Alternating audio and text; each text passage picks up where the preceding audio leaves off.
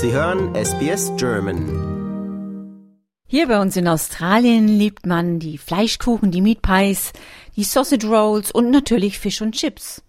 Doch wie würde das Land heute aussehen, wenn die Franzosen es kolonialisiert hätten? Würden die Ossis dann in Escargots, also in Schnecken, und Croissants schwelgen? In ihrem neuen Buch Beating France to Botany Bay, The Race to Found Australia, erklärt die Autorin Margaret Cameron Ash, dass Australien nicht zufällig in britische Hände fiel.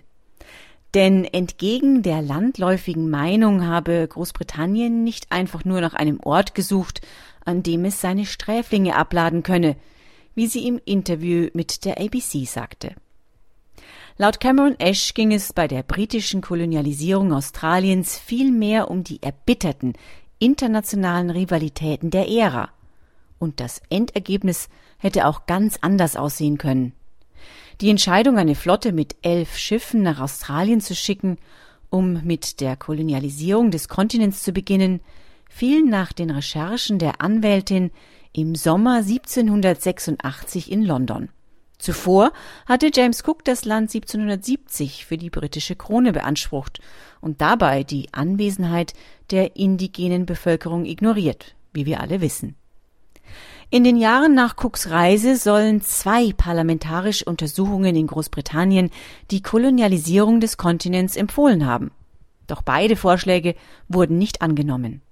Laut Cameron Ash wurde eine Kolonialisierung zunächst wegen der Kosten sowie wegen der East India Company abgelehnt.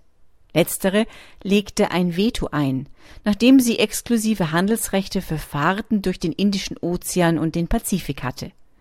Sie wollten keine Konkurrenz, sagte die Autorin dem Sender. Dass sich diese Meinung im Sommer 1786 änderte, lag laut der Recherchen von Cameron Ash an einem einzelnen Brief.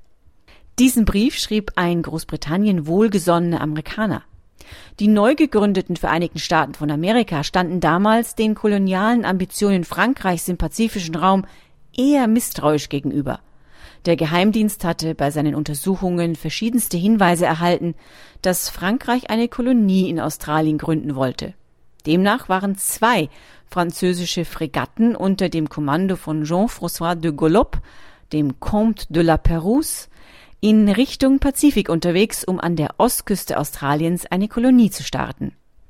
Diese Informationen, die der Amerikaner den Briten zuspielte, haben letztere laut der Buchautorin so schockiert, dass man 1786 schließlich in Aktion trat.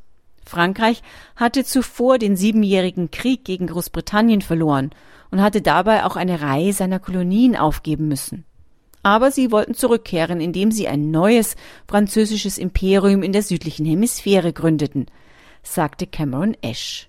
Aus britischer Sicht war es dagegen lebenswichtig, dass Frankreich keine Kolonien an einem so strategischen Ort errichten dürfe, wie sie erklärte.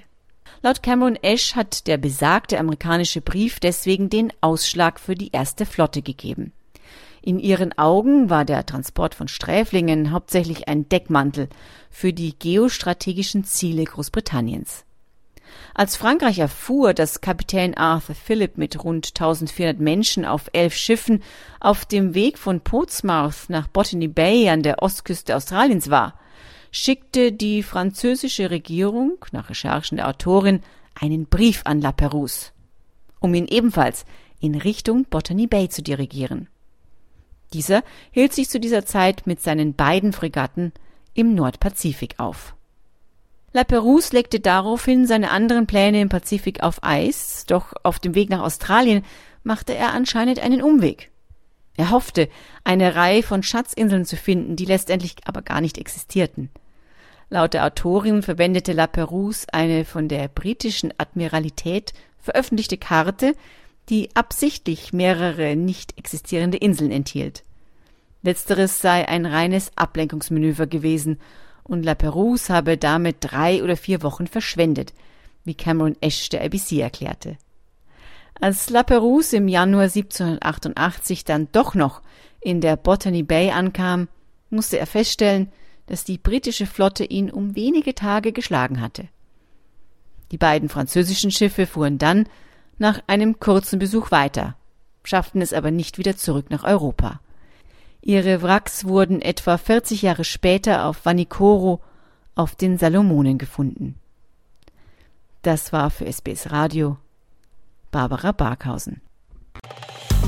Liken, teilen und kommentieren Sie unsere Inhalte bei facebook.com/sbsgerman.